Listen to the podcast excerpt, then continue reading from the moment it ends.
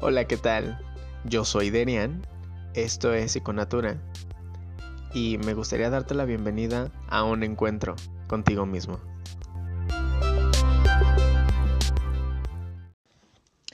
El día de hoy me gustaría hablarte acerca de algo que cambió mi perspectiva de vida. Eh, me amplió un poco los horizontes porque pese a, a que de alguna manera ya se ha estado hablando un poco más en este momento acerca de, esta situación, eh, no lo tenemos de pronto como tan consciente, sobre todo los que somos un poquito, quiero integrarme en este grupo, un poquito más jóvenes. Eh, sí me gustaría hablarte el día de hoy de acerca de la nutrición.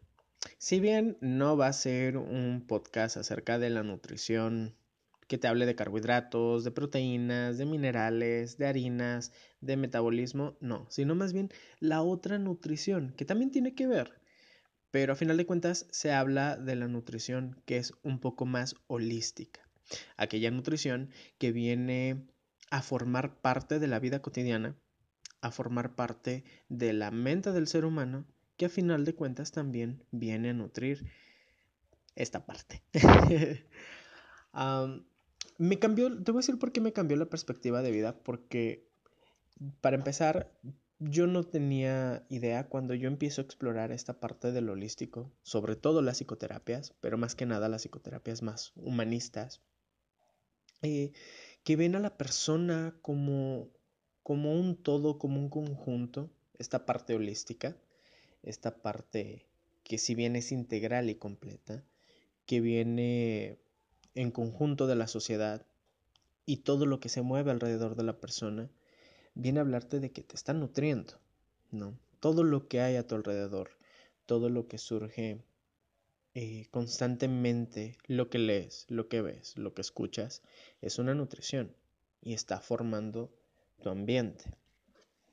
Cuando, cuando yo entro a esta parte de, sobre todo se ve en la carrera, eh, en esto yo lo vi en la carrera de homeopatía, cuando yo estuve, porque es una licenciatura para los que no lo saben, y se ve mucho de psicología, que fue algo que a mí me sorprendió y me gustó muchísimo.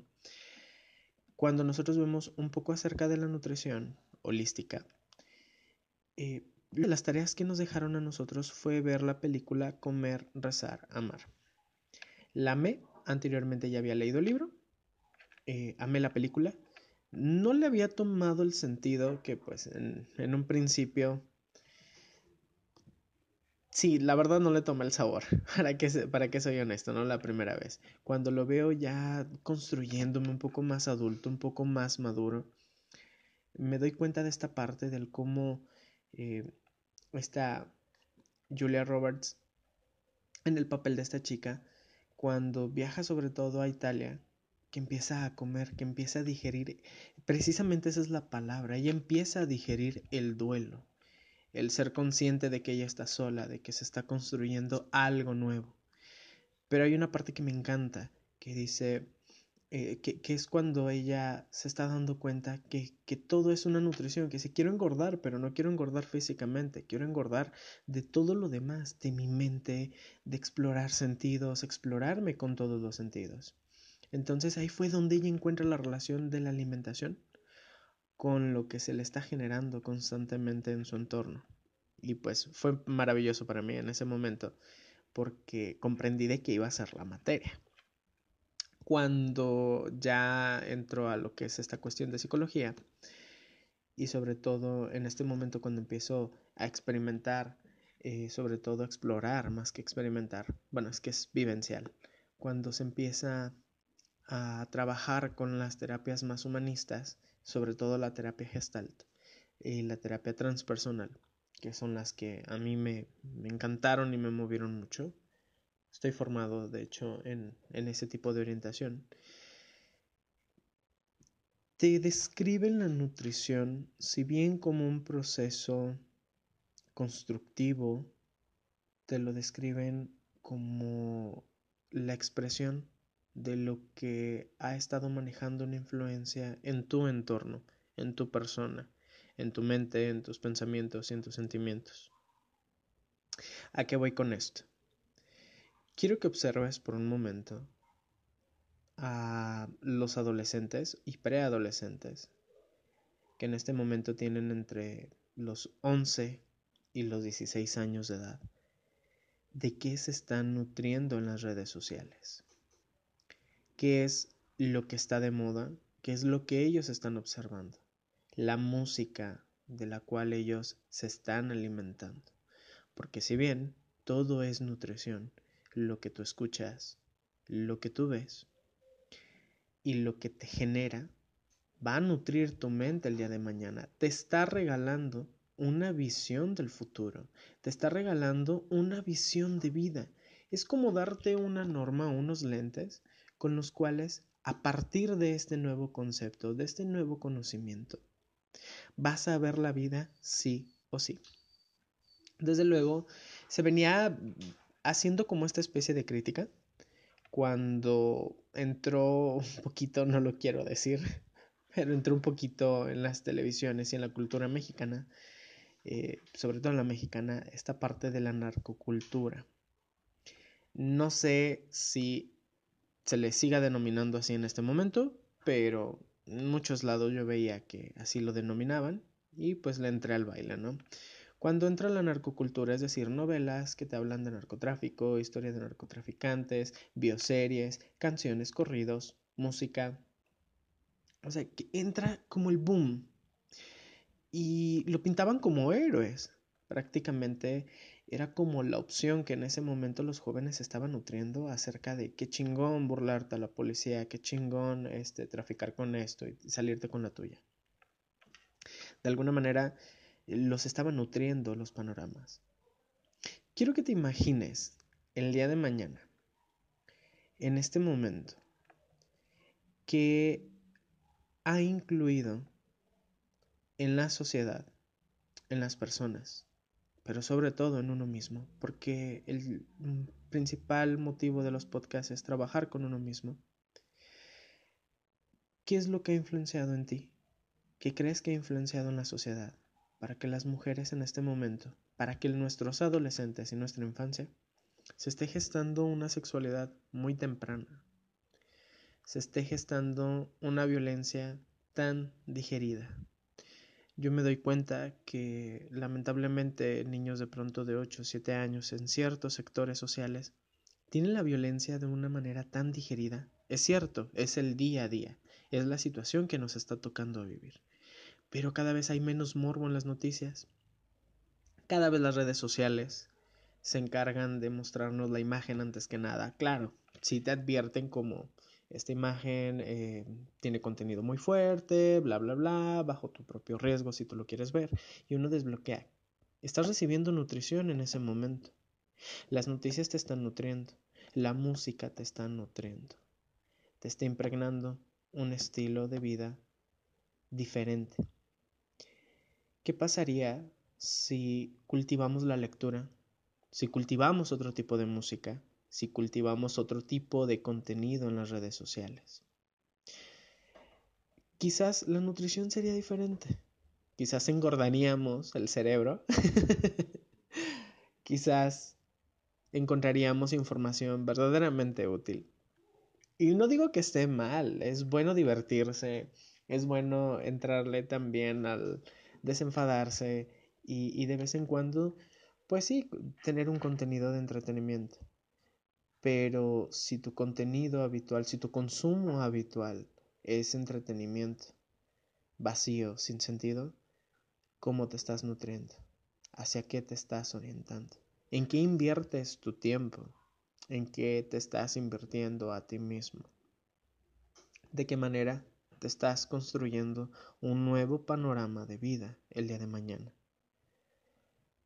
Mm, lo veo constantemente en las noticias, pero pues eso es un tema más amplio, aunque tiene que ver con lo mismo.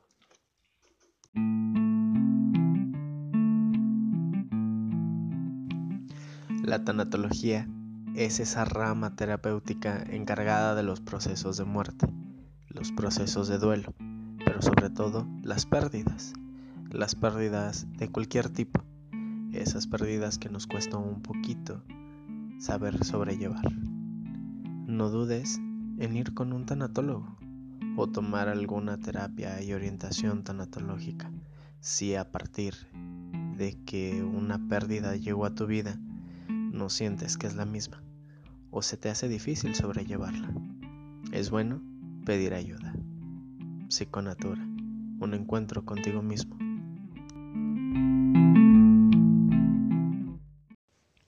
Continuamos con el tema de la otra nutrición y a lo que una crítica que yo hice cuando iba a cambiar la televisión me parece análoga por la digital aquí en México. Eh, hice una crítica que de pronto, bueno, fue bien recibida, fue lo bueno. Ah, hablaba acerca de, del contenido que nos iban a dar, porque como iba a haber más canales de televisión, sí mi pregunta fue qué tipo de contenido nos van a dar en, en esos canales, ¿no? Si bien no consumo televisión, es muy poco lo que consumo, y creo que me entero porque pues, alguien me cuenta, eh, me parece ser que iban a meter canales de arte, de cultura, música, no sé si todavía sigan en vigencia. A lo que han comentado creo que nada más son dos canales los que siguen emitiendo este tipo de contenido. Y la crítica primero fue porque yo dije, ¿para qué tantos canales? Nos van a entregar más de lo mismo, más de qué, no nos van a abrir el panorama, porque pareciera que los medios de comunicación nos estaban bombardeando constantemente, como atacándonos, como si de pronto nos quisieran meter el pie, para que no pensáramos, para que no evolucionemos. Claro, desde luego la gente elige qué consumir, la gente elige qué es lo que quiere escuchar, de qué se quiere nutrir. Y con el tiempo me dijeron que cuando habían retirado creo que parte de este contenido nuevo o alternativo eh, fue porque la gente no lo veía, no lo consumía o simplemente no le interesaba. Y le dije, mira, claro, todo el tiempo estamos acostumbrados de pronto a consumir azúcar, pan o harinas o una determinada alimentación. Incluso en casa nosotros estamos acostumbrados a oscilar en la semana o cada 15 días entre 8 y 12 recetas. Y las repetimos otra vez, ¿no? Cuando le variamos es, ahora hicimos X receta, ¿no? Ahora hubo esto. Que sí se sabe hacer, que sí se conoce. O sea, tenemos cualidades diferentes, pero no las usamos o no las ejercitamos o no se llevan a cabo con la alimentación, pues es lo que está pasando. con la nutrición o la otra nutrición es lo mismo. Sabemos que hay más contenido. Sabemos que es cierto, si bien en este momento hay que tener cuidado porque el Internet se ha vuelto una herramienta de doble filo. Lo que nos estamos nutriendo, lo que estamos consumiendo, lo que se nos está entregando es más de lo mismo, no ha cambiado, es contenido cada vez más simple y se entiende de pronto la necesidad de consumir esto, ¿no? Si yo vengo de la ardua vida del trabajo, llego y lo que quiero es llenarme de calorías y ver un contenido, una comedia que no me aborde más de tres neuronas para comprenderlo, está bien y es válido. Pero si mi alimentación se vuelve a través de esto, si mi nutrición se vuelve esto constantemente, ahorita los jóvenes, nuestros jóvenes y sobre todo personas, inclusive a veces uno que sabe esto, se le hace aburrido leer contenidos largos, textos largos. Queremos frases cortas, videos cortos, audios cortos. Por eso ya no me pienso extender más en este podcast, para no aburrirlos. Eh, pero sí es muy entristecedor el hecho de, de lo que se nos está generando. Mi invitación el día de hoy es llevarte a la reflexión. ¿Qué es lo que te estás llevando con tus sentidos? ¿Qué tipo de contenido te está rodeando? Escucha lo que hablan las personas que te rodean. Intenta descifrar cuál es su consumo, qué es lo que consume, de qué está nutriendo su mente.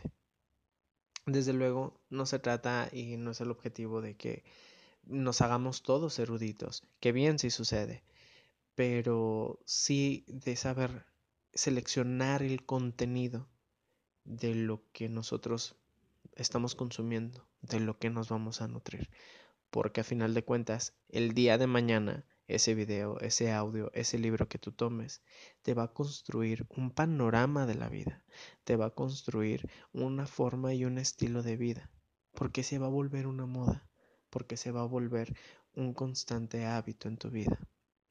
Recuerda que la nutrición no solamente es lo que te llevas a la boca, sino es lo que ves y lo que escuchas, todo aquello que se genera en tu entorno, qué tipo de música, ambiente, pero sobre todo contenido visual. Un abrazo, esto fue un encuentro contigo mismo. Recuerda que si te gusta el podcast y deseas compartirlo, tienes la libertad de hacerlo. Hasta luego.